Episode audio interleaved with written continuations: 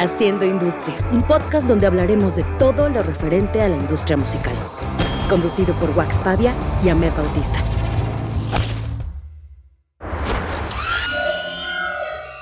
Nuestro invitado. Mercadorama, empresa de mercancía oficial establecida en 2009, colectivo de artistas gráficos. Trajo la cultura del póster de concierto en serigrafía a Latinoamérica. Buenas noches, buenos días. ¿Cómo están todos? Eh, estamos en un episodio más de Haciendo Industria. Eh, yo estoy muy feliz porque la última vez les dije que los Lakers estaban perdiendo y ahora estamos en semifinales. Estoy muy muy feliz, aunque Ahmed se enoje. Y de esa manera le doy la bienvenida a Ahmed. ¿Cómo estás, Ahmed? Bien, bien, gracias. Golpe bajo, eh, golpe bajo. Pero ya estamos en semifinales y esperemos llegar a finales y así ¿Cómo ustedes acabaron, van a ¿Cómo escuchar acabaron los Clippers, sabemos? a un Wax más feliz. Según yo, todavía no terminan de jugar. Muy bien. Pero el hecho de que estén los Lakers en semifinales y vayan a pasar a finales, que seguramente va a ser así, van a tener un Wax más feliz que les va a dar más consejos. Entonces, apoyen a los Lakers todos, por favor. Y pues vamos a presentar este programa. En este programa quisimos eh, hacerlo a Med y yo nada más sin tener un invitado, porque en el segundo capítulo hablamos mucho de mí. Y yo le pedí a Med que, que habláramos ahora de él, que nos contara un poquito su historia, que nos contara un poquito de dónde viene, saber cómo empezó en el mundo del, del merch, saber cómo luchas contra un país pirata y muchos otros temas que vamos a tocar en el podcast, así que quédense a escucharlo, descárguenlo, compártanlo y Y, pregúntenos. gracias, y gracias por todo lo que nos han escuchado y compartido, ¿no? Hemos Sí, estado siguiendo las felices. redes mucho y está increíble. Y estamos subiendo en los charts y, o sea, se está poniendo bien ¿Sabe- bonito. ¿Sabes qué me gustó, Ahmed? Mucho que tenemos haters. Ah, tenemos haters, sí. Eso- Eso, eso, eso indica ya- que algo estás haciendo bien. Eso ya es un indicador de que, de que les está gustando, porque acuérdense, eso es un consejo que le digo a todas las bandas. Los haters son los fans número uno. Entonces, aprecienlos también, cuídenlos y apapáchenlos, porque de verdad son los que más hacen que, que se difunda tu, tu proyecto. Te, te- te- hay tanto coraje hacia el- hacia lo que odian, que son los primeros en difundir las cosas. Entonces, les mandamos besitos y abrazos a todos los haters y también que besitos esa, y que esa abrazos. es la parte irónica de- del dolor y la frustración del hater, ¿no? Está metiéndose a hacer comments y así, y entonces te sube las estadísticas de interacción. Ujú, Exactamente. Su dolor te que de sube hecho, las- que de hecho uno de los contratiempos, yo creo que, que ya pronto lo vamos a tener, vamos a hablar de los haters y vamos a poner a varios personajes a debatir acerca de ese tema, pero el día de hoy vamos a hablar de merchandising. Este, Y- este es el episodio 7, ¿correcto? Este es el episodio 7. Se Bien. pasó rápido, ¿no? Puta, increíble, increíble. Pero está chingón. Eh, cuéntanos, Ahmed, ¿cómo empezaste en el mundo de la mercancía oficial con Mercadorama? Cuéntanos un poquito acerca ¿Todo? de tu historia y todo. Sí, le, he contado como, como en algunas entrevistas o algo y siempre hablo muy, muy rápido. La ventaja de esto es que tenemos más tiempo eh, y tal vez nos podemos ir más a detalle, pero todo empezó por dos razones principales, ¿no? Uno, me encantaba comprar o coleccionar pósters y, y todo lo que me encontraba de cualquier concierto o los boletos de los conciertos y siempre me gustó comprar playeras de todos. Eh, fue un hobby que, que lo tuve desde chiquito porque veía a mis primos. Mis primos siempre fueron grandes del lado de mi mamá y del lado de mi papá. Entonces yo veía a Temo con playeras Temo y Gus del lado de mi mamá y veía a Popo del lado de mi papá. Y siempre iban a conciertos y traían playeras de YouTube y, y de Guns N' Roses y de Motley Crue y de bandas así. Entonces yo siempre quise, yo era el chiquito y siempre quise eso y siempre, o sea, me hice arete muy chiquito por ellos, etc. Y luego tuve la oportunidad de que una tía nos enseñara a viajar al otro lado en camión. Ella era fayuquera. Entonces, literal, iba y compraba fayuca. Y, o sea, me acuerdo que compraba botes de aspirina gigantes, baratísimos de aspirina genérica, cruzando a Laredo. Y luego venía acá y se lo vendía a los policías en botecitos más chiquitos. Y como era una aspirina mucho más potente, o sea, se les puede vender más cara que la aspirina aspirina, ¿no? Que viene de Alemania. Eh, entonces nos enseñó a mi hermana y a mí a cruzarnos, literal, o sea, legalmente cruzarnos comprar cosas y regresar. Nosotros somos de una familia clase media, media baja. Entonces yo ahorraba todo el año para comprarme unos Jordan. Entonces me cruzaba al otro lado, me compraba los Jordan. O sea, el viaje de 25 horas Era para comprarme unos Jordan, una revista de la WWF, que todavía la lucha libre gringa era WWF, era Federation, no Entertainment, del Ultimate Warrior o algo así, y algún juguete de Marvel. Y ya, eso me alcanzaba, y ya, yo había hecho eso con eso mi compra del año.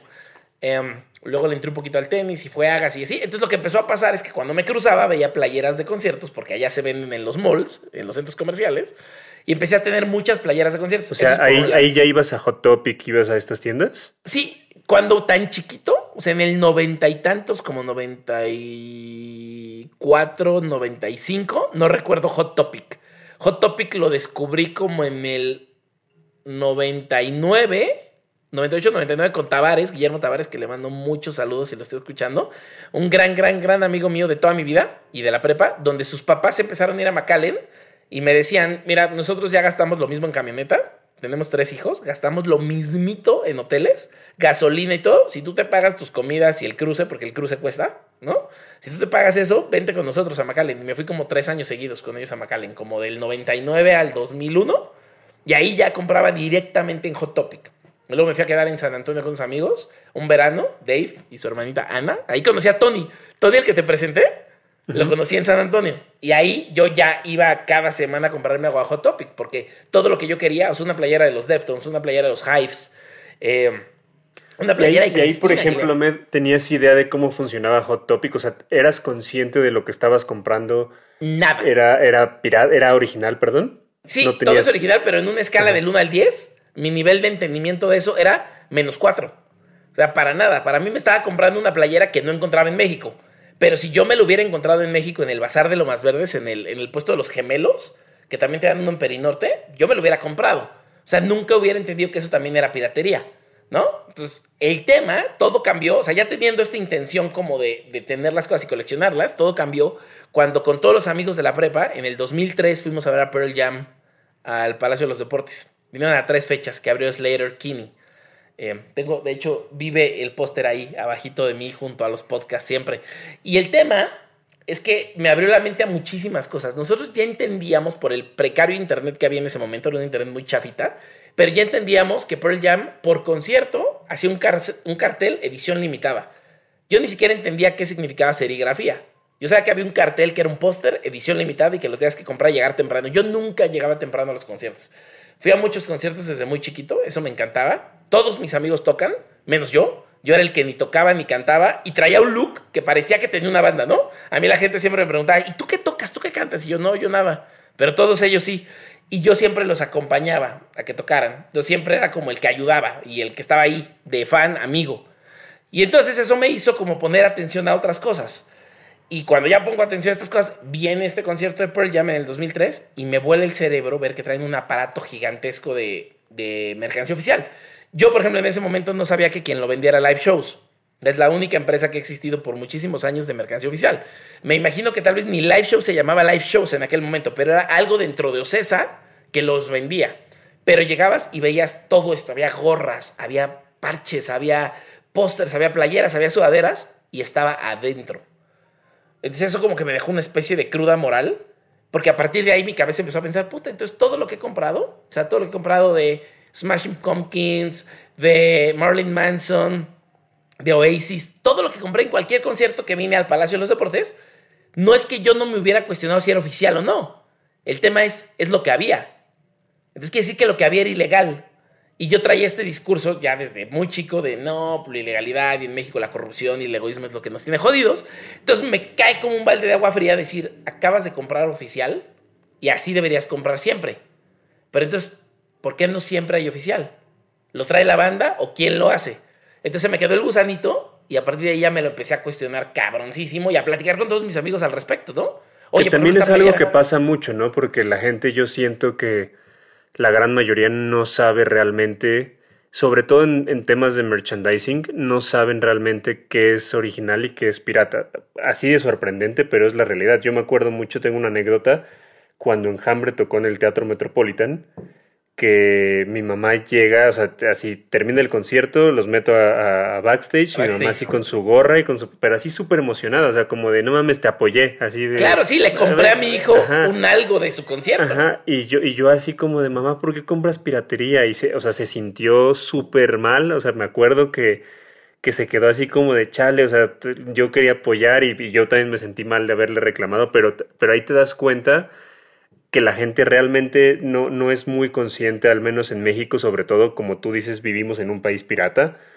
Y, es muy normalizado todo el tema de, de la piratería, de, de, los puestos. O sea, tú ya sabes que vas a un concierto y va a haber merchandising afuera.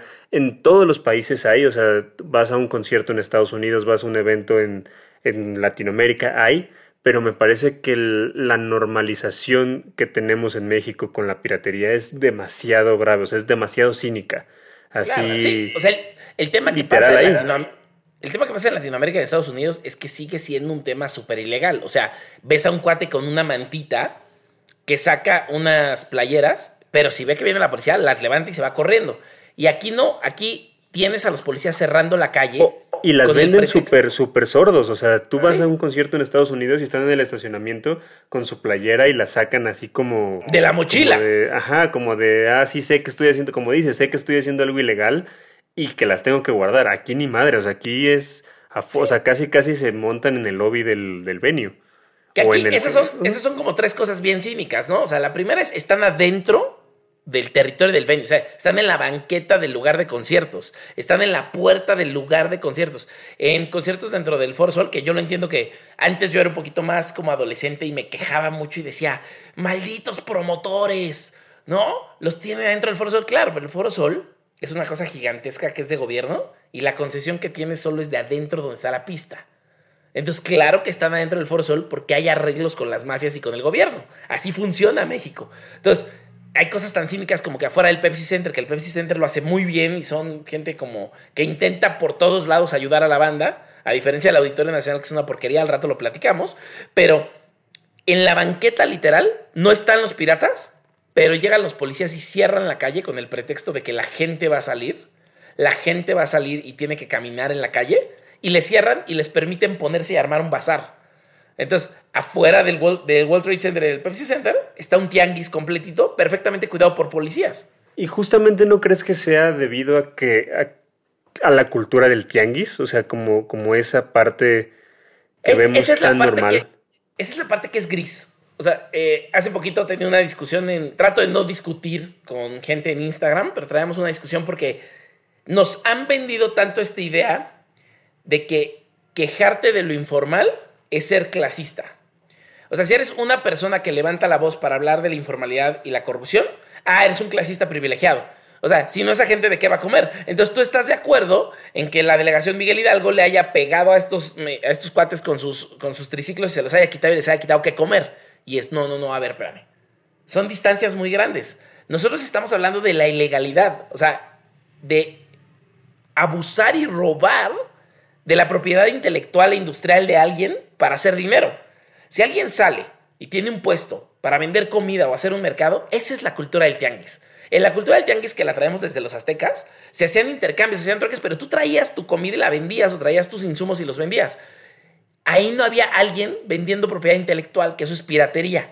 Que eso va con el no, no había un, azteca vendiendo el penacho de alguien. El tlatoani, la imagen del tlatoani un nopal. No, pues es que justo no. Y es la parte donde es tan gris que la corrupción que está normalizada en México necesita que nos peleemos y nos dividamos por eso. O sea, que no lo veamos y lo veamos como algo gris y entre nosotros nos peleemos para entonces no juntarnos y pelear por algo bueno. Te voy a poner un ejemplo. Antes de poner el ejemplo del, del food truck que voy a hablar, es importante que lo recalque y siempre lo digo. En México tenemos normalizado todo lo peor. Tenemos normalizada la corrupción, la impunidad, el machismo, la violencia hacia la mujer en todos los niveles, la violencia hacia las minorías en todos los niveles, eh, la destrucción de las culturas indígenas. Todo eso somos una porquería porque en México lo tenemos normalizado. Y lo tenemos tan normalizado que cuando alguien levanta la voz, el otro se voltea y dice, ¿y entonces de qué va a vivir? Ese con el que tú estás hablando y que estás criticando, ¿de qué va a vivir? Entonces nos han llevado hasta ese extremo. Ahora regreso. Ve el ejemplo. Alguna vez quisimos poner un food truck. No hay reglas ni legalización para poner un food truck en México. ¿Qué no debería existir porque hay puestos en la calle? O sea, yo sí quiero que el cuate que vende tacos o la señora que vende quesadillas estén regulados. Está increíble que puedan hacer su vida de eso. Eso es bueno.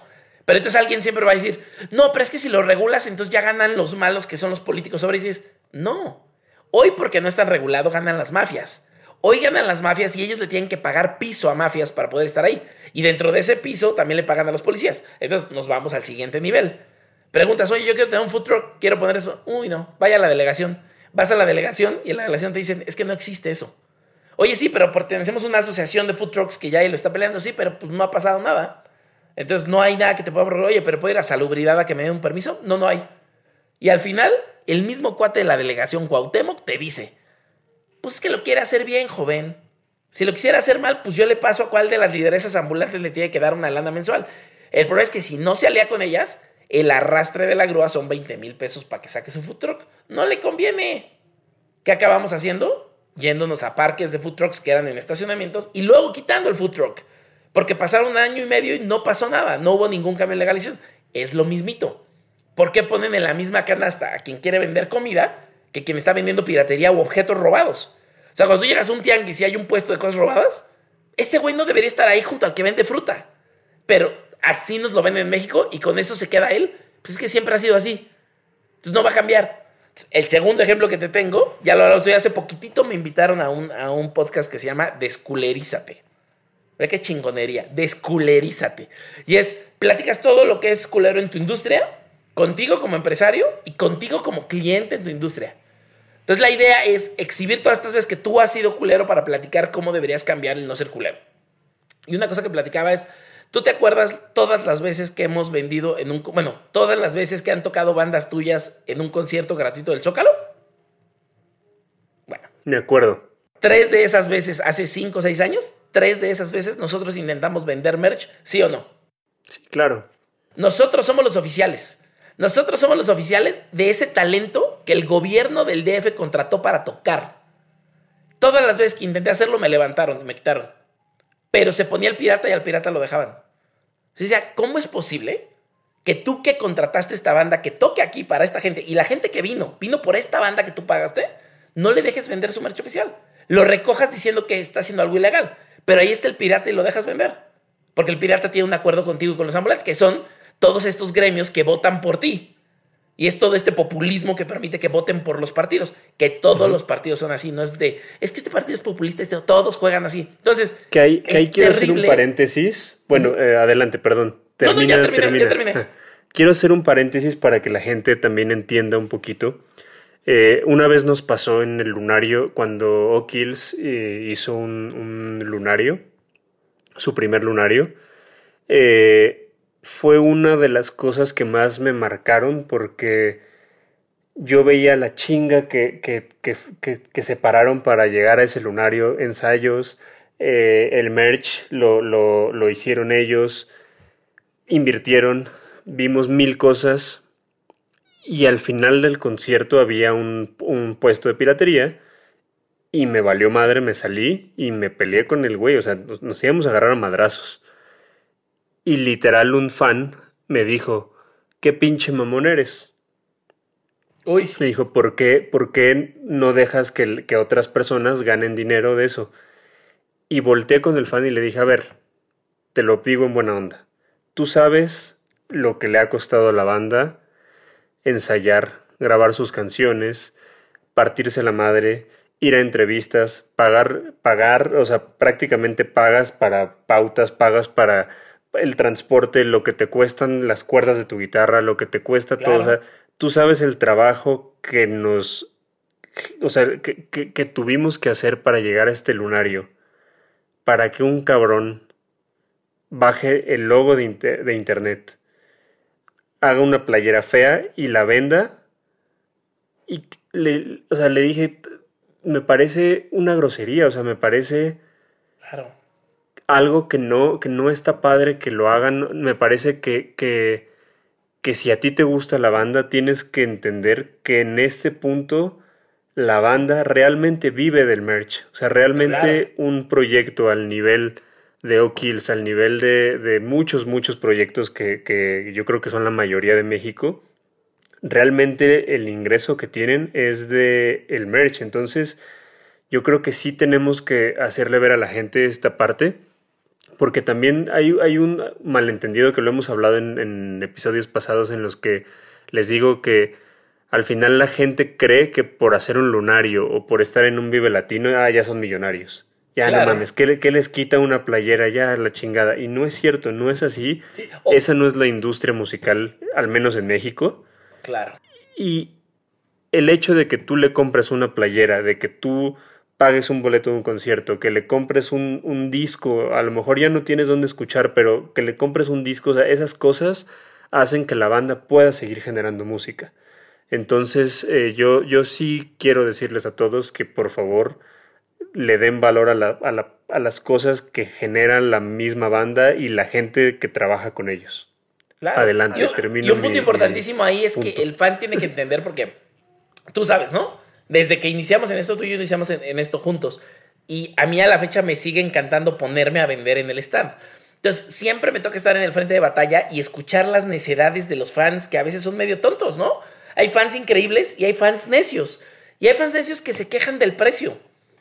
Oye, pero ¿por qué afuera el pirata está en 150 y tú lo vendes en 300? Bueno, porque aquí adentro a mí me cuesta todo.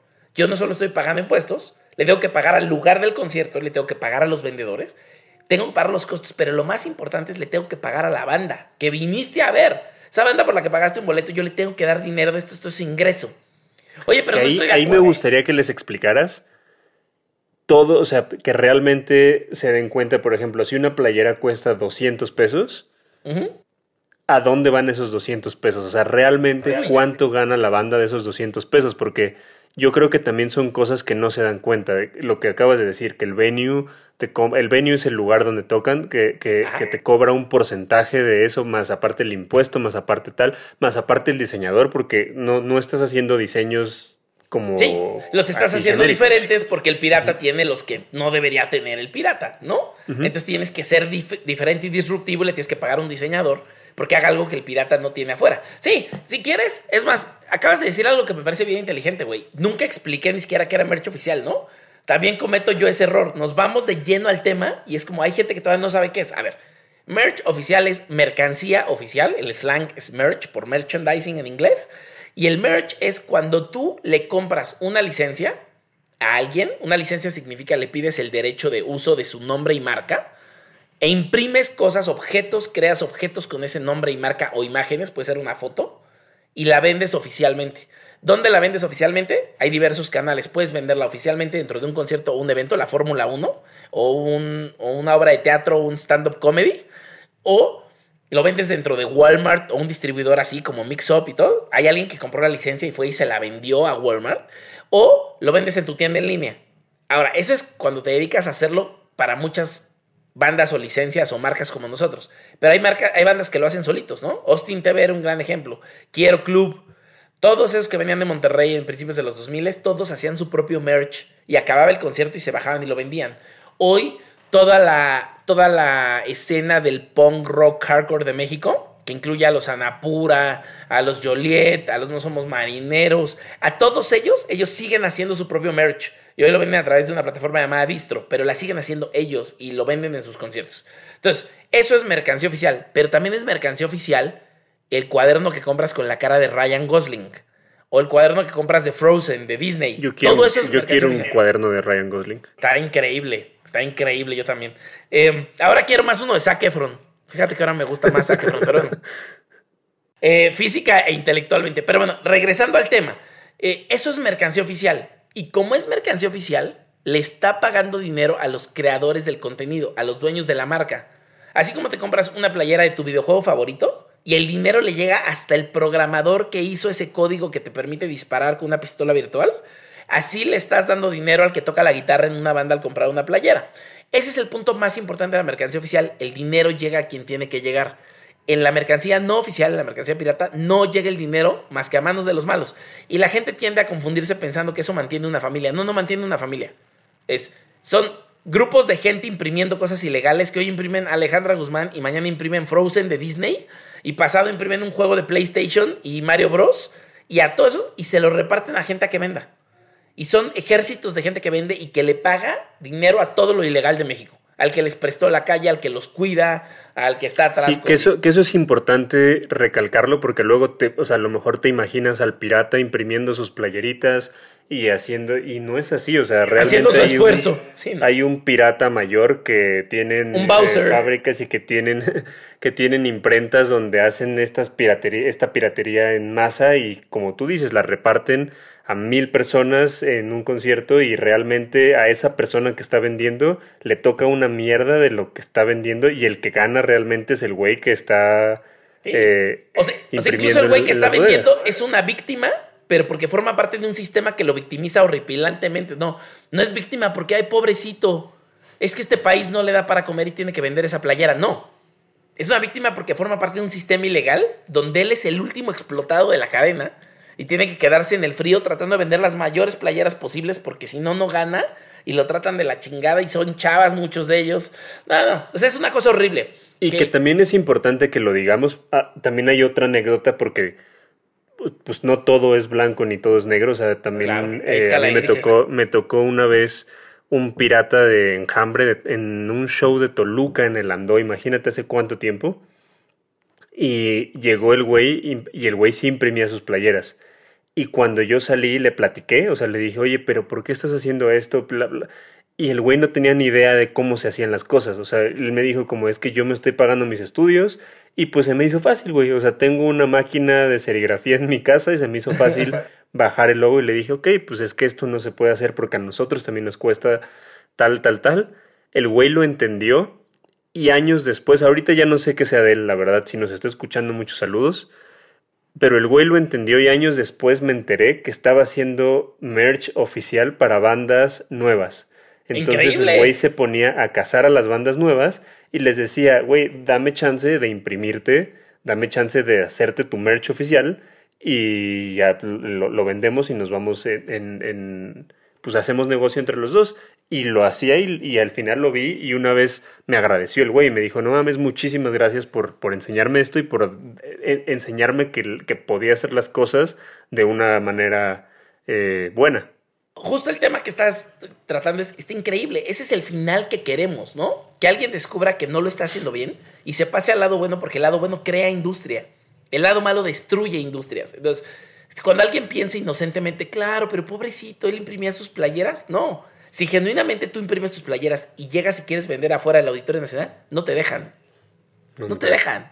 Y te van a cobrar. Si quieres un pastón por vender ahí, te van a mandar a la cola así hasta el metro Polanco. Está, ta- está tan cabrón que si yo como... mana- o sea, si imagínate que toca Mon en el Auditorio Nacional y yo quiero Ajá. poner un puesto de, de mi merch oficial en la parte donde está la, la piratería, me mandan a la chingada. Sí. Y Un me día- amenazan y llegan y te, te chingan. ¿Sabes quién lo logró? Un día lo logró Chato, porque se lo pidió una banda que trabajaba con él, no voy a decir qué banda. Y pobre, o sea, yo lo platiqué con él, lo vi, lo mandaron hasta la chingada, hasta el metro, atrás casi de un puesto de hot dogs, güey. Pero porque así es, claro. Y, y lo peor es que por hacer eso oficializas al pirata. O sea, si una banda te exige que hagas eso, acabas de oficializar al pirata. O sea, acabas de decir, pues sí, afuera se vende, a huevo. Es terrible, güey. es- Está tan complejo y tan nebuloso y tan oscuro que es malísimo, güey. Entonces, de nuevo, si lo piensas profundamente, no, no son pobrecitos. Sí son víctimas. Como las víctimas del narco, que son niños sicarios de 14 años. Son víctimas. Pero tenemos que acabar con un sistema bien cabrón y bien complejo. No es un tema de, ah, maldito político malo. No, todos. Es cultural. Lo tenemos que acabar, cabrón. Y que bueno, también volvemos a, a un punto que hemos tocado en otros podcasts, que también es el camino fácil, ¿no? Porque el hecho de hacer el merch oficial, la verdad es que sí es una chinga, o sea, es buscar Claro. a la banda, buscar la licencia, buscar los diseñadores, pelearte con el lugar para, para negociar un mejor porcentaje, pagar impuestos, o sea, realmente es el camino fácil a, al- a las- al- pues a una situación que, que se debería de acabar, pero pues es, es más fácil eso y es más fácil culpar al entorno exacto. y quejarte y decir pinches monos clasistas, pinches banda mamona que le cuesta, que le quita, eh, ya ganan un chingo, ya están haciendo una auditoría nacional, pero no se dan cuenta que realmente sí afectan muchísimo. Entonces yo creo que Oh. nunca vamos a acabar con la piratería, pero podemos acabar con la gente que la consume. Sí, o sea, tenemos que dejar de normalizarla y empezar a decir, no está chido. Somos una nueva generación que ya no consume lo culero, así. Y somos mejores personas. ahorita que estábamos hablando de lo de hacer industria y lo de va por el crew y toda esta situación de la pandemia, o sea, cualquier playera que se vendió adentro de un venue, de un lugar de conciertos, le dio de comer a un montón de gente. Entonces, ese montón de gente, hoy ese dinero de aquella playera le salvó unos meses. Tal vez ya se les acabó y tenemos que seguir inventando cosas, güey. Pero ahorita las bandas, uno de sus grandes ingresos es vender online. Porque no hay conciertos. Entonces el ingreso está en vender mercancía. Y otras bandas, lo platicaba hace rato, Joliet, Anapura, No Somos Marineros, todos ellos, todos ellos viajan por vender merch. Viajan a Europa cada año, hacen giras completas y Sudamérica. Y lo hacen vendiendo playeras y discos. Eso está cabroncísimo. O sea, ahí es la importancia tan vital del merch. Una cosa bien bonita es, el otro día, o sea, no sé si has visto que en Reddit, yo no uso Reddit, pero en Reddit se hacen estas, estos hilos de conversaciones de cosas bien interesantes, ¿no? Y hay cuentas en Instagram que editan los Reddits, o sea, toman screenshots de las mejores conversaciones. Y el otro día me mandaron una que decía, la publiqué ayer o antier, que decía, una banda, eh, cuéntanos un secreto de tu industria que nadie crea que sea cierto. Y un güey pone, pues el 90% de las bandas, nuestro 90% de ingresos por playeras. Nos la pasamos girando porque ganamos más de las playeras que de lo que nos paga el venue, el promotor o la venta de discos en plataformas. Entonces, hoy estamos ganando de playeras. Y la gente le ponía, ¿cómo crees? No lo puedo creer. Y ya explicaba más desarrollado. Es que según yo es como, como de los pocos ingresos directos. O sea, es como, como ese ingreso que no tiene intermediario, que es un una relación del fan directamente con el artista. Correcto. Y creo que eso es algo bien interesante porque es, es un dinero que le entra a la banda tal cual y que, les permite mantenerse, que les permite reinvertir. A mí me tocaba, por ejemplo, con Enjambre, que había momentos en los que era o vendes merch o no tenemos para pagar la gasolina. Correcto. O sea, literal era, eh, o sea, íbamos todos, yo me ponía en la taquilla para que el promotor o el dueño del bar, porque ni siquiera había promotor, el dueño del bar no te chingara y que no te metiera gente y no pasara nada, contando los boletos y al lado mío una mesa con el merch y terminando de tocar se bajaba Javier, se bajaba Julián a ayudarnos y, era lo que, lo que vendíamos literal o para cenar o para pagar la gasolina, o sea, era como, como el ingreso para poder llegar al otro, al otro show y seguirte manteniendo y seguir generando cosas. Claro, incluso, incluso cuando Enjambre ya tenía tres, cuatro canciones en radio y girábamos, que íbamos todos en el autobús, yo, Coy, Coy, ¿no? Socio de Mercadorama, fundador de Mercadorama y tal, que hoy ya no estamos juntos, pero Coy, saludos junto conmigo, saludos a Coy, eh, nos poníamos en el cuarto del hotel y uno de nuestros trabajos en la noche era volver a hacer inventario separar el dinero y darte el dinero en un sobre. O sea, así de importante era. Y ellos ya estaban con canciones en la radio. A Anuar también le tocó la gira de ah. Daltónico. A Anuar, le tocó la gira de Daltónico, nos acompañó en unos shows. De hecho, cuando Coy o yo no podíamos, Anuar iba, ¿no? De hecho, les voy a recomendar, voy a aprovechar. Eh, en YouTube busquen el documental del documental de la gira de Daltónico. Y hay muchas anécdotas que hemos contado que ahí las van a ver realmente van a ver a un Wax de 22 años, 23 años. Y cabello largo. Y cabello largo. Van a ver a Med, van a ver a Koi, van a ver a Anwar, van a ver a Enjambre. O sea, se van a dar cuenta de muchas de las cosas que nos enfrentamos y que hemos contado en, a lo largo de los episodios de Haciendo Industria. Oye, no me acordaba de eso. Lo voy a buscar. Velo, está bien padre. Yo lo vi hace ¿Quién lo hizo? ¿Lo hizo Paco? Lo hizo Paco Ibarra. Paco Ibarra. Saludos a Paco Ibarra también que lo vimos hace poco.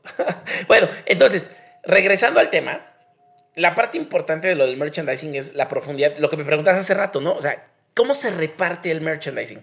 Hay muchas formas distintas de cómo, pero una forma muy básica es, usemos un ejemplo de una venta en un concierto. Tú vendes en un concierto una playera y digamos, para hacer los números rápido en mi cabeza, una playera cuesta 300 pesos, ¿no? Promedio. Ya hoy ese es el precio que debe ser. No importa si un fan se pone necio y dice que afuera está en 180, ese mismo fan compra una playera en Zara de 250 a 500 a 700 pesos que le va a durar cinco puestas. Ese mismo fan que se queja de 300 pesos. Entonces, una playera de 300 pesos, lo primero que paga es impuestos. O sea, tú como el vendedor vas a pagar el 16% de esos 300 pesos, que son 48 pesos. O sea, ya hay 48 que tú no vas a saber de ellos, no los vas a poder tocar. Ya vamos en 252 pesos es lo que te queda, ¿no? Pero después el lugar del concierto te cobra. Hay lugares tremendamente tontos en su estrategia, muy malos para hacer como el auditorio Y ojo, eh, ojo, el lugar del concierto te cobra sobre los 300 pesos, no te cobra sobre los 252, entonces ahí también tienes menos dinero. Correcto, correcto. Y se lo tienes que dar en cash, ¿no? En ese momento, además, ¿no? Entonces, hay lugares horribles, les decía, que te cobran el 38.5 masiva. y no facturan, se lo tienes que dar en cash y no facturan los en, en, cash y no facturan, claro. Em, y tú les vas a pagar el 38.5 más el 16 de su 38.5. Pero no voy a poner ese ejemplo porque ahí nadie gana. Ahí se pierde dinero. Acabas decidiendo no vender en esos lugares horribles. vamos a hablar de un lugar promedio increíble. Que no, son lugares horribles, hablemos claro y hablemos sin, sin tapar nada. El Auditorio Nacional tiene un modelo de negocio de merchandising horrible. Es uno de los mejores venues para tocar. Es hermoso, es muy bonito para ir como público, pero como banda y como negocio de merchandising tienen un gran problema que hemos hablado directamente con el director del Auditorio Nacional, que le mandamos un gran saludo a Francisco Serrano. pero Francisco, no mamen y arreglen eso, por favor. Y, y de nuevo, y ni siquiera es culpa de Francisco, ¿no? Es hay abajo tres o cuatro personas que deciden que ese modelo no debería cambiar nunca, que ese modelo sigue siendo malo. Y entonces, si un, si un lugar de conciertos, vamos a poner el ejemplo, sí, lo dijiste muy bien.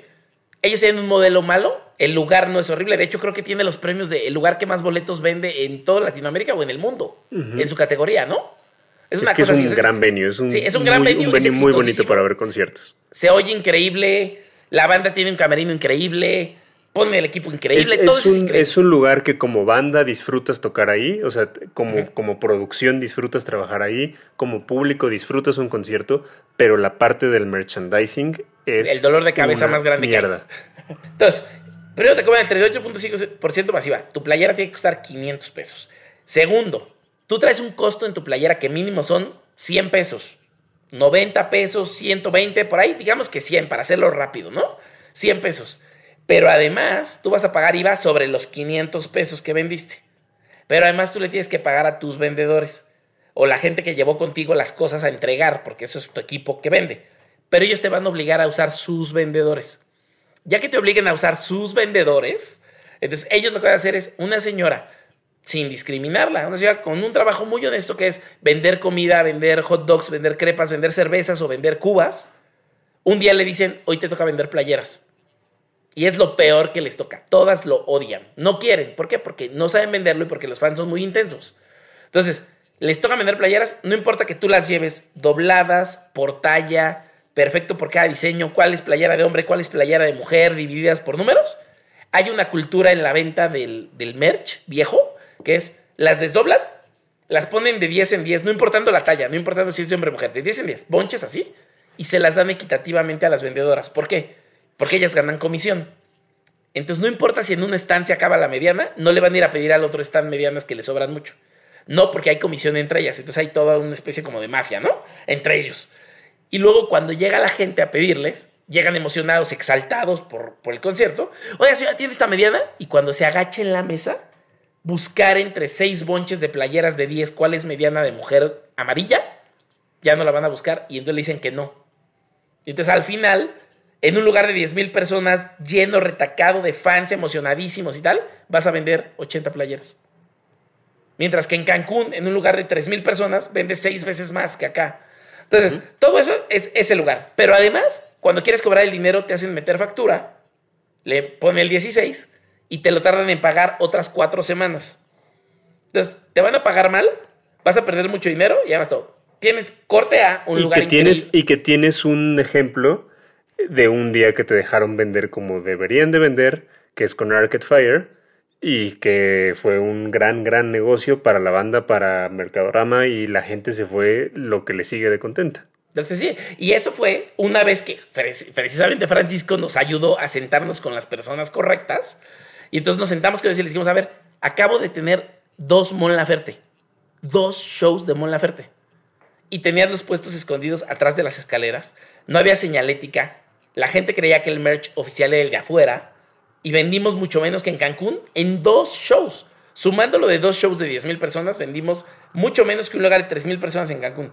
Por favor, déjame nada más hacer dos, tres cambios. Incluso uso a tus vendedores. pero voy a traer a mis vendedores. Van a estar adentro del stand con tus vendedoras.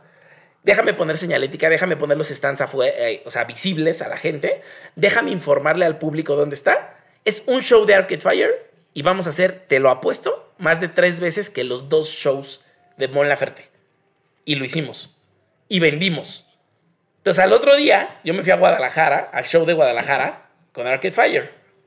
Nos vamos con Arcade Fire y cuando regresamos queremos tener la junta. Habíamos acordado que si yo lograba esto, me bajaban el porcentaje a 20%. 20% de 38.5. La persona encargada, que ya ni me acuerdo de su nombre, Manuel creo que se llamaba. La persona encargada de alimentos y souvenirs, que es el nombre de su área, habíamos hecho el acuerdo de esto del 20% y al final me gritoneó en el teléfono con groserías, ofendiéndome por decir, tú no vendiste bien. Se vendió bien porque es una banda internacional. De hecho, ustedes y su gente nos obstruían la venta. Si ustedes no han estado, hemos vendido el doble de esto. Entonces no voy a respetar el acuerdo porque es mentira. Si hubieras vendido lo mismo con Mon Laferte, eso hubiera sido otra cosa, pero ya no había shows de Mon Laferte. Esto fue porque la banda es internacional. Se rompe el acuerdo. Y nos cobró el 38.5 masiva. Entonces, pues claro que es un lugar donde no quieres volver a vender. Porque no te van a ayudar en nada. Porque siempre van a estar ofendiendo con groserías, ¿eh? Groserías, groserías, así de, tú, ¿quién te crees? Maldito mentiroso, eres un embaucador, estafador. Así, no, no sabes qué loco se puso. Claro, vio su, vio su puesto amenazado, ¿no? Le estábamos demostrando que su puesto podía ganar más dinero. A él lo medían por ventas y le estábamos diciendo, podemos ayudarte a vender más pero es de tan vista corta que no lo aceptó y listo, ya, se acabó. Tienes otros venues increíbles que siempre pensamos como Ocesa como el imperio, ¿no? Siempre decimos, todo Ocesa es malo y live shows, que es quien vende merch, es malo. Y no es cierto, lo hacen muy bien. Entonces, cuando yo tengo que vender con ellos, porque yo les entrego mi merch para vender, en lugares como el Plaza Condesa, el Palacio de los Deportes, me cobran el 25%. Ponen gente súper especializada a vender que si algo les fallaba, yo me acerco y les digo, oye, puedes exhibirlo mejor así, puedes cambiar esto, puedes cambiar esto. Y a lo largo de los años ya nos hemos entendido muy bien. Nos hacen mucho caso, nosotros les hacemos caso a ellos y venden una locura. Entonces, una playera de 300 pesos que no tuvo que subir a 500, una playera de 300 pesos, le quitamos el impuesto, ya quedamos, ¿no? Pum, 48 pesos, quedan 252 pesos. De ahí me quitan el 25% sobre el 300. Entonces, el 25% sobre el 300 son 75 pesos. Entonces, ya vamos en 100 ochenta y tantos, ¿no? ¿Qué es lo que queda? De esos ciento ochenta y tantos, pues costó la playa 100 pesos, quedan ochenta y tantos. Esos ochenta y tantos nos los dividimos con la te banda. Te pueden decir, pero las playeras cuestan más baratas en el centro. Te vas a Isabel la ah, Católica y encuentras más baratas. pero al ser merch oficial, te vas al, ser merch oficial necesitas tener cierta calidad porque estás vendiéndole una playera eh, oficial al, al, fan y no le vas a vender una playera que a las dos lavadas se va a encoger y va a tener bolitas. Claro, y vas a usar una tinta que no se siente porque es un impreso muy grande y no quieres que sude la persona y quieres que viva bien. Esas playeras que sudas y te enfermas, no mames. Respeten, por favor. Horribles. Entonces, pues hay de todo. O sea, hay un montón de cosas, siempre va a ser cuestionable, pero el punto es que al final la banda se gana 45 pesos y te ganas 40. Y con todo y eso, todavía nos quejamos de que la mercancía oficial es cara pues sí, si vendes oficial, haces las cosas legalmente, es muy caro. Así funcionan los países. Pero si todos nos moviéramos hacia ese lado, habría más dinero para todos. Pero es bien complicado por este tema de división que tenemos y que todo parece una guerra de clases. Punto uno. Punto dos. Si los venues hacen bien su trabajo, todos ganan. A mí me pasó en Latinoamérica. ¿Cuánto lo hemos platicado, mi Wax? O sea, vas a Latinoamérica, específicamente Sudamérica, en lugares como Argentina, Chile y Colombia, y el promotor quiere ganar. Error el promotor quiere ganar un dinero. Luego el venue, el lugar de conciertos, quiere ganar dinero. Luego el vendedor quiere ganar dinero. Y luego tú, que eres el que invierte, tienes que pagar el costo, tienes que pagar los impuestos, tienes que pagarle a la banda su licencia y además tienes que hacer dinero. Entonces, ¿qué pasa? Pues que al final ya no vendes ya no vendes porque no hay forma de que eso sea negocio para nadie. La playera tendría que costar mil pesos y nadie va a pagar mil pesos por una playera. Entonces no hay merch. Entonces no hay una industria del merch desarrollado. Entonces no hay una tienda de discos que diga, oye, yo también quiero vender tu merch y te cobro un porcentaje chiquito. Entonces llegan las bandas de esos países y te dicen, prefiero no vender. No hagamos. caso muy distinto a un festival. Un festival sí tiene derecho a cobrar porque no cobra como un promotor. Cobra por toda la instalación cuando trajimos a los Growlers, el, tema de playeras, justamente no- eh, nos decían ellos, como es que, o sea, te estaban sorprendidos. Yo platicaba con Brooks y con Kyle y me decían que de dónde chingados ganan. O sea, ¿cuál es, cuál es el negocio del ¿Dónde está el negocio? Porque yo les decía, es que, a ver, cuesta tanto, y o sea, porque ellos obviamente traían sus playeras en dólares y Ajá. al momento de que las transformabas en pesos, pues costaban carísimas y yo les, dec- les decía, es que así no se van a vender, se tienen que vender en este precio y de aquí te quitan esto y esto y esto y esto. Y con el merch, o sea, trayéndolo de Estados Unidos, Sí, sus viajando maletas con merch, eh, o sea, llegó un punto en el que me dijeron, no, la neta no nos conviene, o sea, preferimos venderlo allá, que allá se nos vende y aquí no, no, no vendemos. Prefiero no abrir la Y- maleta. Y ahí fue cuando les dije, me hubieran dicho y le hubiéramos dicho a Mercadorama y producíamos merchandising local y ya no había tanto problema, pero realmente sí te das cuenta que el negocio, o sea, eh, quien hace merchandising es porque tiene mucho amor al arte. Eso. Así que, sí, apoyen y compren. Ahorita cada vez hay más empresas de eso y me fascina. Me fascina porque eso es crear industria. Cada vez atendemos a más bandas, cada vez hay más mercancía oficial, por lo tanto, cada vez hay más fans comprando oficial, ¿no? Pero a ver, síguenos contando un poquito de Sí, lo que luego, quedaba, eh, eh, eh, quedaban ciento setenta y tantos, ¿no? O algo así. Ajá, sí, pero de eso acuérdate que el costo son como 100, entonces quedan como 80 pesos y de eso te lo divides entre tú y la banda. Si el acuerdo es bueno, si la banda Y de te ahí, dice, no, a mí de- me toca pero de esos el 30. 80 pesos también tienes que quitarle el, el costo del diseñador. Correcto, pero eso tú como empresa de merchandising te lo comes. Entonces, de mis 40 pesos, pues ahí le va al diseñador una lana. Ojalá se vendan 200 o 300 playeras para que me alcance a pagarle al diseñador y si no, ya perdí. O, o incluso, ¿no? El, como empresa de merch, pues si no se vendió todo, ya perdiste. O si te cancelan los conciertos como ahorita con la pandemia, pues ya te endeudaste, ya te endeudaste. O sea, ese es el escuchen riesgo. escuchen el episodio 1 de Haciendo Industria que ahí cuenta un poco eh, Ahmed de Claro. cómo sufrió con esta cancelación de conciertos. Sa- ¿Sabes dónde me quedé y no terminé? ¿Dónde surgió Mercadorama? ¿Y qué es Mercadorama? Entonces, ya me había gustado lo de Pearl Jam, ¿te acuerdas que te conté? Y ahí Rafa Guizar, un amigo mío, Rafa Guizar, que lo quiero mucho, había estudiado arte en Chicago, yo estudié la carrera con él, y me explicó que era una serigrafía. Sea, me dijo, esto se hace con unas mallas, se imprime a mano, mientras más... ¿Qué es una serigrafía, Ahmed? es una impresión en papel artística que se imprime a mano. Cada uno, cada tinta es una malla, por lo tanto, mientras más tintas, mayor dificultad, porque tienen que estar registradas, registros que casen, que caigan donde tienen que caer, no una encima de la otra, no separada una de la otra, que caigan donde tienen que caer. Al final se hacen pruebas y errores hasta que quedan perfectas y las que quedan perfectas, el artista, las, el artista gráfico, las firma y las numera haciendo la edición limitada. Y al ser arte es una cosa que con el tiempo normalmente se aprecia, o sea, crece su valor en el tiempo. Y si la compraste en 30 dólares, después hay un mercado para venderla en algunos dólares más, ¿no?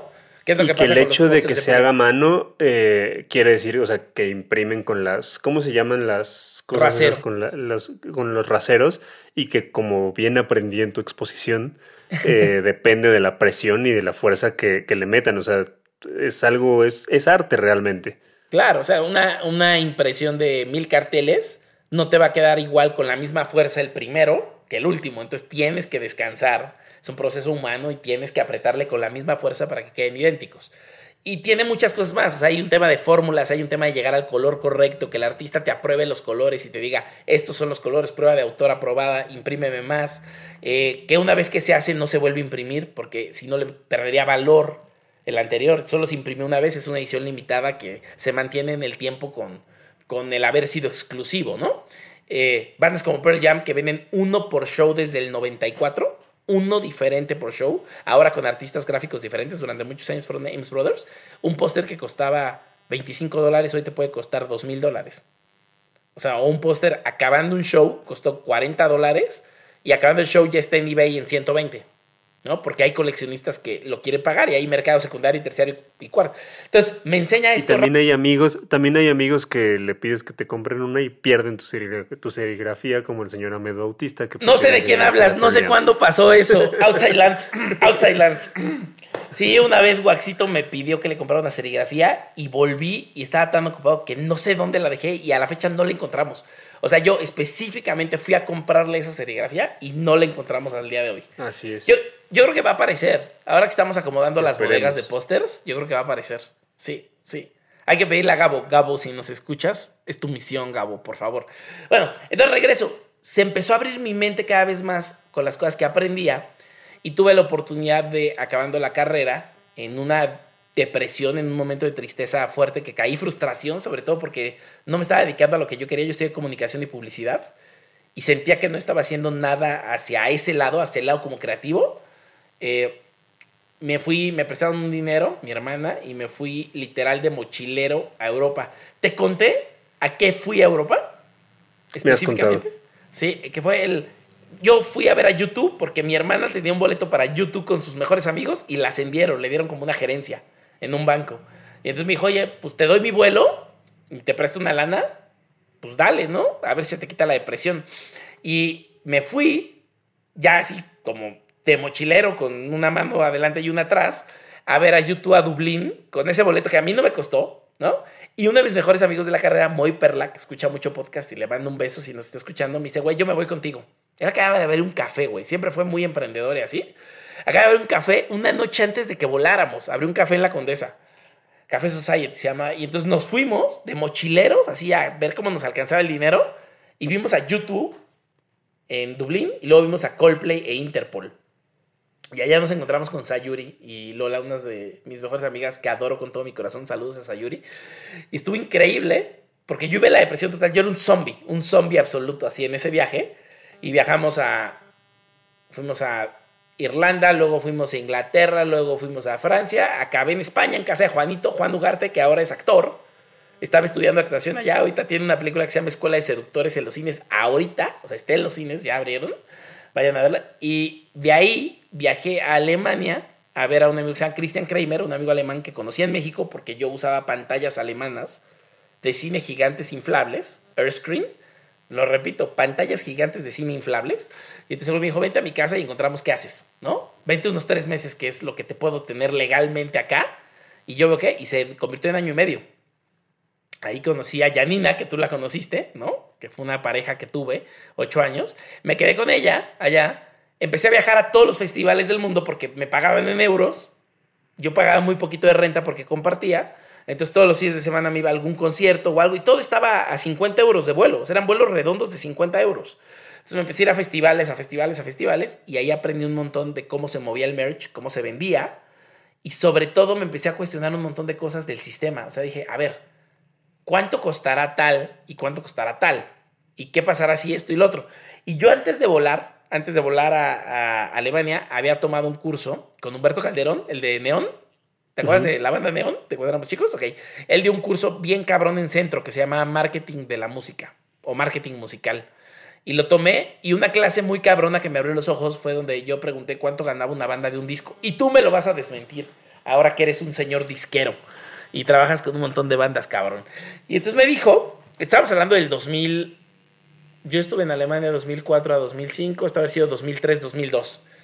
Y de un disco que en Mixup costaba 120 pesos, la banda, en realidad después de todo lo que quitaban, porque el que más ganaba era Mixup, obviamente, a la banda le llegaban 4 pesos.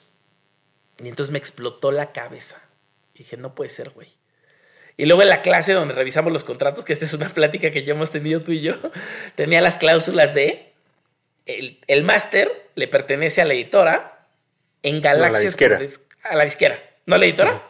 No, a la editora no, a la disquera. Oh, ok. En Galaxias por descubrirse y en tecnologías por inventarse. Por los siguientes 100 años. Y entonces esas dos cosas me volan tanto la cabeza porque yo en esta lucha de justicia y esto que eres muy adolescente, yo le decía, oye, güey, pero estos cuates se tardaron tres años en componer un disco. Y luego tardaron dos años en girarlo completo para hacerlo rendir y monetizarlo. ¿Cómo que el disco físico les da cuatro pesos? Güey, la banda son cinco integrantes más el manager. No hay forma de que eso sea justo. Y luego nos explicó lo de los adelantos, ¿no? O sea que además ya te dieron dinero por adelantado de esos cuatro pesos que te van a tocar en dos años, tú ya te los gastaste en videos o en viajes o en quieras. Todo está bien. Yo en ese momento todavía veía las disqueras. Estamos hablando de una época donde había Napster, ¿no? Solo se bajaba la música ilegalmente. MySpace estaba todavía. Había MTV. O sea, era una época donde ¿qué le quedaba a las bandas? ¿De dónde recibían que también, Que también tengo que aclarar que en ese momento las disqueras sí la estaban cagando. O sea, yo, yo siento que hay momentos en los que la industria musical da de repente giros muy fuertes y es cuando empresas tan grandes les cuesta trabajo darse cuenta de lo que está pasando abajo porque es su naturaleza, o sea, son sí, una atracción gigante. Tan gigantes que no pueden estar eh, revisando lo que, lo que está sucediendo con la industria a un nivel eh, chico. Entonces, yo siento que en ese momento las disqueras no estaban entendiendo y fue cuando sucede este boom de las disqueras independientes y años después me parece que entendieron un poco, cambiaron sus modelos de negocio y ahorita pues ya es, muy diferente. Y creo que ahorita está pasando un poquito lo mismo, que lo hablaremos en otro podcast, pero me parece que la industria musical está cambiando, o sea, está muy interesante lo que está pasando. Claro, claro. Y, es algo bien Y, los streamings están generando el mismo cuestionamiento, ¿no? Oye, pero es que por un millón me pagan un centavo, ya, ya viene el mismo cuestionamiento. Quien tiene, quien tiene los recursos para hacer las plataformas es quien es el dueño de la ganancia. Entonces, bueno, porque pone un riesgo muy grande. Pero el punto es que yo era muy como adolescente, todavía estaba como muy enojado con la industria musical. Y dije, no mames, tengo que encontrar una fórmula donde ganen más dinero que un disco. Y entonces, en esa época, comprar una playera American Apparel costaba 50 pesos. Y costaba 38, 40 pesos y ya impresa costaba 50, 52. Entonces yo la quería vender en 150, recuperarlo de la playera, darle a la banda 50 y yo quedarme con 50. Obvio no pensaba en impuestos, ¿no? Ni de, era, un, era un iluso ingenuo ahí que quería hacer justicia Robin Hoodesca. Y entonces, ya estando allá, digo, ya está, 2004, ¿no? Y dije, ya está, se va a llamar Mercado Negro. Le hablé a mi amigo Phil de la prepa y le dije, ¿me puedes hacer un logo así medio en letras como góticas? Porque estoy en Alemania y es lo que estoy viendo y me está encantando. Me hizo el logo con una estrella chingota. Regresé en 2007 y la familia de un gran amigo que adoro, que es Juan Carlos Carreño, que le digo Curlo con todo mi corazón. Me, su papá y su mamá siempre como que me coacharon cuando hablaba de negocios, me coacharon, son muy buenos, ellos lo han hecho muy bien en su vida y son muy lindos y muy justos. Me dicen, oye, no le pongas mercado negro, carga mucho karma. O sea, desde que entres ya trae karma y, eso no es bueno, no es bueno.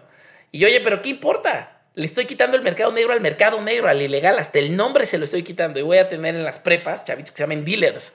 Y así como las mamás venden player, eh, zapatos por catálogo, yo voy a hacer que vendan merch por catálogo a sus amigos. Y los que más vendan me los llevo de crew y de roadies a la gira con la banda. No mames, es un modelo perfecto. Y luego repensándolo dije, no mames, eso es ponerle el camino a las drogas y a los narcos. O sea, les voy a poner un canal de distribución en las prepas. No quiero se quitó el primer modelo, ¿no? Pero siguió el otro y dije, no mames, mercado negro, mercado negro. Y un día me juntó con Coy, Mauricio Coy, que lo queremos mucho, y en el estacionamiento de su casa en la Condesa, literal bajándonos de su coche, me hizo, yo lo estuve pensando, y si le cambias el nombre y le pones Mercadorama, y así, me explotó el cerebro, güey. Dije, es perfecto porque no dice nada y dice todo. O sea, suena a los ochentas, suena como a comercio, como venta y compra y tal, pero no dice nada. Se queda. Le dije, güey, me encanta, usémoslo. ¿Por qué no te haces socio? Sí, yo quiero, hagamos. O sea, él ya traía ideas que me daba y lo hice socio, ¿no? Y luego invitamos a Paco Vázquez. Paco Vázquez, que en aquel momento tocaba en una sea Las Toñas. Era baterista, bueno, es baterista, es muy bueno. Hoy hace ya otras cosas, es baterista, es empresario, hace conciertos, tiene bares, son chingones, es como embajador de salud mental, platica mucho sobre ansiedad y temas que a él le pasan, va a las cárceles a ayudar. Y de pronto lo hacen baterista del IMSS, que esto lo platicábamos con Camilo. Lo hacen baterista del IMSS y me habla y me dice, a la verga, me hicieron baterista del IMSS, te voy a presentar a toda la industria porque yo no conocía a nadie. Yo solo conocía a Evaristo Corona Golfo, que lo quiero muchísimo, pero no era como que le hablaba por teléfono y le decía, oye, veámonos para tomarnos una cerveza. Es cuando me lo encontraban, nos saludamos con mucho amor. Yo lo conocí en el concierto de Deftones. Entonces, de pronto me dice, yo te voy a presentar a toda la industria, me dice Paco, y me lleva al Festival de Mayo en Guadalajara. Y ahí conocí a Kinky, y ahí conocí a los No Somos Machos, pero somos muchos. No, pero estuvimos cuatro días de fiesta, de, no dormíamos, pero conocimos a todo el mundo. Y yo ya llevaba un par de años, yo volví a México en 2007, entonces ya 2007 y 2008, yéndome a todos lados, a todas las fiestas, a todos los festivales, para que me vieran y ser visto, esto ya lo platicamos. Y entonces de pronto cuando pasa que ya por fin platico con Camilo y le digo, oye, quiero hacer esto, ¿qué onda? ¿Le damos? Y dice, sí, va, empiecen en Coachella. Y puta, güey. Tuvimos que inventarnos cómo te llevas unas playeras a Coachella, que era un festival al que habíamos ido como fans, pero nunca había sido entregar player. ¿A qué hora se entrega? ¿Dónde se entrega? ¿Cómo entras al Empire Polo Field, que es gigante? ¿Cuánto te cobran? No mames, o sea, fue un diplomado de llegas, Exactamente, tú llegas como con, con la escuela de México y te enfrentas al a ver, papacito, así se hacen las cosas y... Así se hacen, esto es una industria. Exactamente, entonces, y a, mí me pasó, o sea, a mí me pasó con eh, 12 años, 13 años de, ser manager y de repente llegas a los festivales o a, lugares de Estados Unidos y te dan una cachetadona así de a ver, así se hacen las cosas, cabrón. Exacto, y, no hay, y no hay, aguántame tantito, no, no, no, esta es la regla y así funciona, y si llegas 10 minutos después, ven mañana porque yo ya no te atiendo. Da una locura. Y pues de 200 playeras vendimos 8 y al final agradecimos haber vendido tan poquito porque eran un montón de impuestos. Por cada cosa que vendiéramos íbamos a perder dinero de lo que nos costó llevarlo. Y luego nos fuimos a la despedida de un amigo en Las Vegas, íbamos deprimidísimos, no queríamos, estábamos casi peleados, una cosa. Y volvimos a México y le hablamos a todos nuestros amigos, Sayuri, Juanito, todos ellos, todos los que ya mencioné. Güey, voy a vender en mi casa playeras en descuento. Nos echan la mano, tenemos que recuperar la inversión. Y llegaron todos a comprar y nos ayudaron a comprar las playeras de México Mágico y de LIMS, que el diseño estaba increíble, ¿no? Aldo Lugo había hecho uno, Canica había hecho otro. Entonces, pum, ya vendimos y a las dos semanas nos tocó el Vive Latino del 2009. esto fue marzo 17 del 2009 y luego fue como principios de abril de 2009. Y ahí estábamos contigo, obviamente, e hicimos a Enjambre. ¿A nosotros quién nos presentó, Golfo o Jergas? Yo creo que Jergas. Y creo que fue en Pasagüero en un concierto de enjambre. No me acuerdo específicamente, yo, pero me acuerdo que, alguien me escribió, no me acuerdo si Jergas o Golfo. Y así de, oye, tengo un amigo que está haciendo merch, ¿qué pedo? Y, nos conocimos en Pasagüero después. En Pasagüero, sí, sí. Pero de todos modos, a los dos les agradecemos mucho porque los dos, ya en el momento que Mercadora me existió, fueron pieza clave para movernos, ¿no? O sea, Golfo tenía Andamos Armados, fue el primer blog al que le hicimos mercancía, y luego de ellos les hicimos a Cine Garage y a Sopitas. Y Gergas, que Tonati Olvera, lo deberían conocer, tiene ahorita un programa en lives de Instagram que se me acaba de olvidar el nombre, pero hablan de series y todo, es un creativo increíble. Era el primero, el muy chiquito también de edad, que me decía, oye, me Y me llevó unas grandes hamburguesas. alguna vez. pues a mí me decía, oye, güey, tengo un boleto extra, vente a esta fiesta. Y él fue junto con Carlos Ramírez de esas personas que me presentaron a todo mundo en la industria sin esperar nada a cambio. O sea, de esas personas que decían, tienes que conocer a tal persona, ven, te voy a presentar, tienes que conocer, tienes que... Y me fueron conectando unos por otros porque en ese entonces genuinamente no había empresas de merch que le hicieran a bandas pequeñas y no bandas internacionales. Había dos empresas bien raras. O sea, estaba Live Shows, pero Live Shows no es protagónico. Live Shows está ahí y vende Metallica, YouTube y estas bandas grandes, ¿no? En eso le respeto a Aaron que lo ha hecho muy bien, muy, muy bien. Pero había dos empresas que hacían cosas horribles, no sé si te acuerdas, que era 72 y No Problem. Y nos las encontramos recién entrando a la industria. ¿Qué pasaba con No Problem? Y que fíjate que, no, no Problem eh, eh, había personas detrás. Eso iba a decir. Juan Pablo es increíble. Juan Pablo es increíble. amor de persona. Y, y, sigue siendo mi amigo. Juan Pablo, de hecho, le agradezco muchísimo porque gracias a él hicimos los primeros carteles para Café Tacuba. Luego nos presentó Amanda con Amanda seguimos haciendo carteles para Café Tacuba. Luego Chato nos ayudó y seguimos haciendo para Café Tacuba. Y luego de ahí, o sea, todo fue como cambiando. Y Juan Pablo me ha ayudado un montón de cosas en mi vida, ¿no? Es un lindo y lo adoro. Solo la marca para la cual él trabajaba se me hacía que sí querían ser muy protagónicos. Entonces, una playera de que había como el Panteón Rococó y otras bandas, decían no problema gigante en la espalda o de lado. Y yo decía, pero ¿por qué la marca tiene que aparecer gigante si le estoy comprando una playera a una banda? Y el modelo económico era como más raro, era como, yo te patrocino unas playeras porque yo quiero vender mis playeras llamadas como mi marca. Y que es muy válido. Solo creo que esa no es una empresa de merch, es una empresa de playeras que está patrocinando con merch a bandas. Entonces llegamos a ver esto y luego 72, que era una cosa que de calidad no nos gustaba nada, y dijimos, ah, órale. O sea, sí hay como competencia, pero no la conocíamos. O sea, si hay gente haciéndole algunas bandas mexicanas, pero no a las otras bandas mexicanas, y luego desaparecieron y ya no las vimos. Y hoy creo que hay un montón de bandas, de empresas increíbles, güey. O sea, está Merchmania, que ya está desapareciendo, pero Merchmania, que es increíble.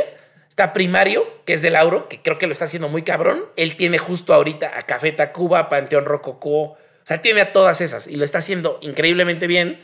Y, y mucho como latino, ¿no? Como auténticos decadentes. eh, le hace mucho a Sudamérica. Y luego tienes a superempresarios como Longshot, que tiene Rey Camiseta. ¿Cómo se llama la marca de Chato, perdón? Ah, la, la de Chato se llamaba Hupop. Que Pero de hecho la ahorita de ahorita, ¿cómo se llama? Impresiones macizas, pero ya no es una. Macizas. Ya es un taller de impresión que hace cosas Ok. increíbles, increíbles. Y tiene diseño y hace algunas cosas, pero él ya no se considera una empresa de merch.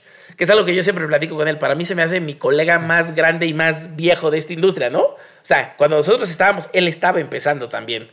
Y lo que pasó ahí con Chato es que, y tengo un recuerdo muy bonito de esto, es que empezamos en ese Vive Latino del 2009 y solo estaba, no sé si tú te acuerdas de esto, en la entrada-salida solo estaba el stand de nosotros y el de Hupop con Austin.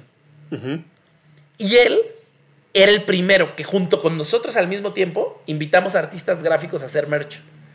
Entonces él tenía ilustradores increíbles, güey. Increíbles. Tenía hasta una, una galería en la Roma, en un sótano, donde antes era un, era un showroom de American Apparel y luego fue de él. Era increíble. Entonces teníamos los dos stands y él traía un altavoz. Y yo me acuerdo que cuando llego yo lo veo como la competencia, ¿no? Como, ay, ahí hay otro de competencia, chale. Y luego distingo que es él. Y yo, ah, de Austin. Bueno, por lo de Austin me cae bien, pero chale, que es mi competencia. Y se me acerca Coy y me dice, güey, ya se acercó y es un chido. Deberíamos ser sus amigos porque es un chido. Y el güey empezó con su altavoz a gritar, aquí hay merch oficial, no compro piratería, estamos los Hupop que traemos estas bandas, pero también está Mercadorama que trae... Y nos empezaba a hacer publicidad con su altavoz, güey. O sea, así de chido el chato desde el día uno, güey. Pues nos hicimos hermanos en la vida, hermanos, hermanos absolutos. Y entonces de ahí, pues hemos crecido juntos. Y hoy con impresiones macizas que lo tiene con Perro Negro, hace cosas increíbles. O sea, vienen artistas como Ricardo Cabolo y él les hace chamarras de mezclilla. Le hace el merch a Tito, a El Ocaso, que es el proyecto solista de Tito de Molotov. Les hace el merch, se los hace increíble, ¿no? Pero es lo que te digo, cuando hablas con él, él no se asume como una empresa de merch, es más un taller como de serigrafía y creativo, ¿no? Y me faltó, y Lalo Rojas acaba de lanzar Andrómeda, güey, que es merch de, de sus bandas en su línea, ¿no? Como más trap, reggaetón, en esta onda más urbano y Little Jesus.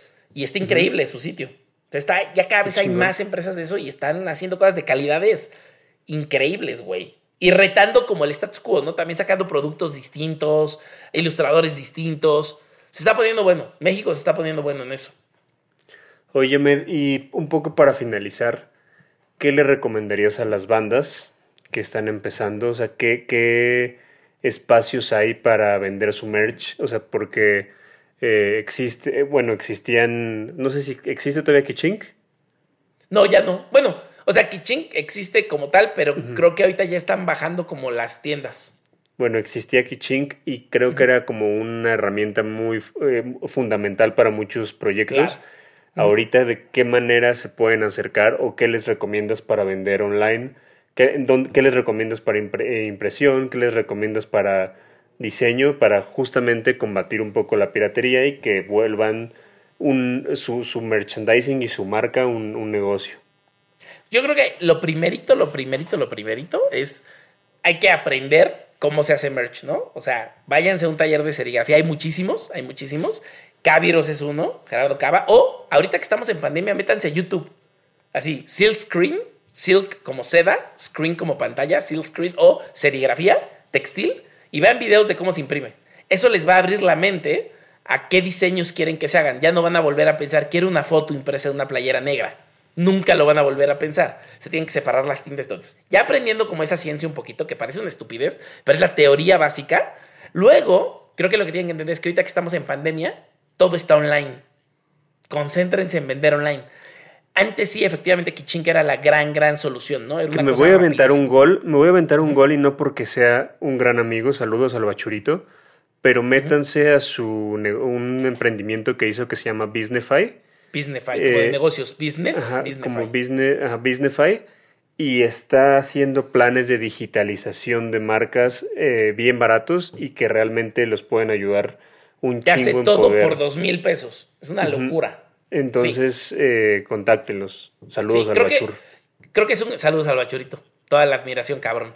Y creo que es eso, después de una cosa, de un esfuerzo democratizador como Kiching, creo que el siguiente esfuerzo democratizador es algo como Businessify. Justo eso, ¿no? O sea, cuando Kiching salió no existían tantas plataformas ahora. Ahora hay un montón de plataformas, entonces tienes a alguien que te ayuda a subirte. Y creo que ese es el camino. O sea, si ya todo es digital, güey, métete a Shopify o métete a Big Cartel, apréndete esas plataformas. Hay planes súper ajustados, chiquititos, donde pagas como 100 pesos al mes y empiezas a vender. Arma tu tienda en Instagram. Instagram te deja armar tu tienda. Facebook te deja armar tu tienda ármalo. Métete a aprender cómo se envían cosas. No lo envíes por Cepomex y, Servicio Postal Mexicano nunca llega o llega roto. Hay otras. Envío.com. Hay un montón. Búscalas por ahí. 99 minutos. Eh, hay un montón. Y que vamos a, poner en el directorio de música, como tú ya estuviste en el directorio. Creo que estaría padre eh, poner eh, tanto empresas de impresión como, como estas plataformas, igual. Exacto. Y luego, ya que abran su tienda, Pónganse a ver qué cosas pueden empezar a hacer. por ejemplo, playeras, busquen a talleres como Impresiones Macizas, así es su Instagram. Caviros Cava, que es el taller de Gerardo Cava, que está en Azcapotzalco, que es una cosa increíble. Eh, no sé si el taller de Punket esté público, porque siempre está lleno de trabajo y me encanta que esté lleno de trabajo. Me parece que sí. Talleres de serigrafía hay 500 mil.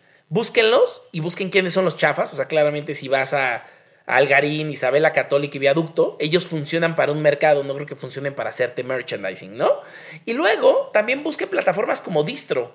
O sea, Distro le das tus cosas y las vende por ti, ¿no? Mercadorama, dependiendo del cierto tamaño de la banda, también le das tus cosas y las vende por ti. Pero hay casos bien bonitos y saludos a, a Richard Villegas de Songmes y Remezcla.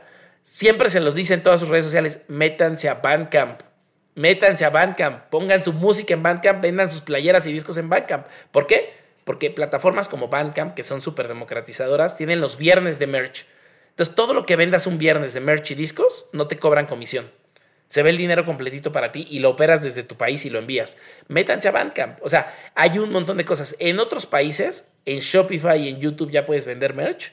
Ahorita todavía no está habilitado en México, se va a venir algún día pero ya no necesitas nada. O sea, ya puedes vender merch desde tu casa y desde tu sitio web y desde tu Instagram y vas a empezar. Pero aprende. Antes échate un y por ejemplo, eh, eh, las bandas, si una banda quiere vender en distro, quiere vender en Mercadorama, eh, es así tal cual acercarse, o sea, cualquier banda puede hacerlo o hay un filtro.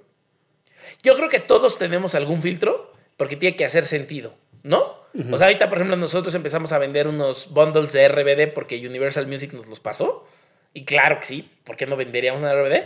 Pero no veo a RBD en distro, por ejemplo, ¿no? Distro está muy, muy clavado en esta línea hardcore punk de México, en esa escena, y lo hacen muy bien. Primario, cada vez veo que tiene más cosas. Eh, no sé cuál sea su filtro, pero seguro tiene uno. Rey Camiseta seguro tiene uno. Andrómeda seguro tiene uno. Pero además, esos son los que yo conozco. O sea, estaría increíble que la gente, a ver, ya se me están ocurriendo cosas.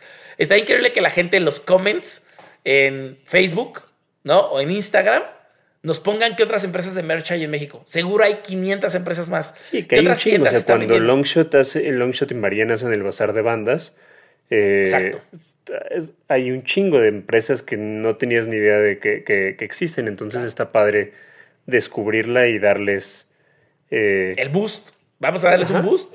Sí, porque además, porque además hay muchas bandas que se hacen su merch, pero no, no, les pelea nada darle también su merch a alguien que vende merch, ¿no? Es como darle tu disco a alguien que vende. También, también sería inteligente y es algo que, les planteo para que hagan.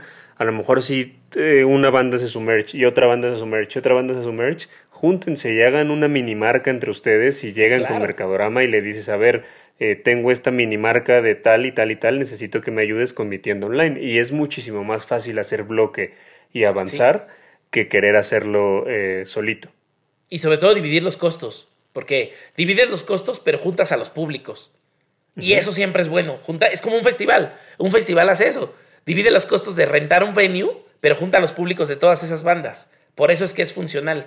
Entonces, sí, en los comments de Instagram y de Facebook pónganos tiendas y también pónganos ejemplos de merchandising padre que hayan visto, como el de Kiss, que son unos locos y hacen hasta taudes, y merch horrible que hayan visto en su vida. Por favor, en Facebook, donde se puede poner links y fotos, en los comments. De los partidos de, la NBA de la Arena Ciudad de México, no mamen. También respeten, por favor.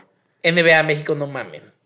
Nosotros siempre queremos comprarnos algo y nomás no se puede. y, y, pues obvio no le compramos al pirata, pero chale. ¿No? Fijo. No, pero sí, y eso. Y, creo que acabas de, de, tocar un punto bien importante, güey. O sea, cosas como el bazar de bandas es este generador de industria increíble, ¿no? Ahí están metidos Longshot, Marien, o sea, los Drink and Draw. Longshot, Marien, Mario y Mike. Sandoval, que lo queremos mucho. Igual que a Longshot, eh, Marien y todo. Y ese es justo el punto. O sea, ofrecen espacios donde se vende. Las en, en Guadalajara, por ejemplo, el Foro Independencia, con su anexo, saludos al Wix, saludos a las Panda y todos ellos, hacen estos bazares también.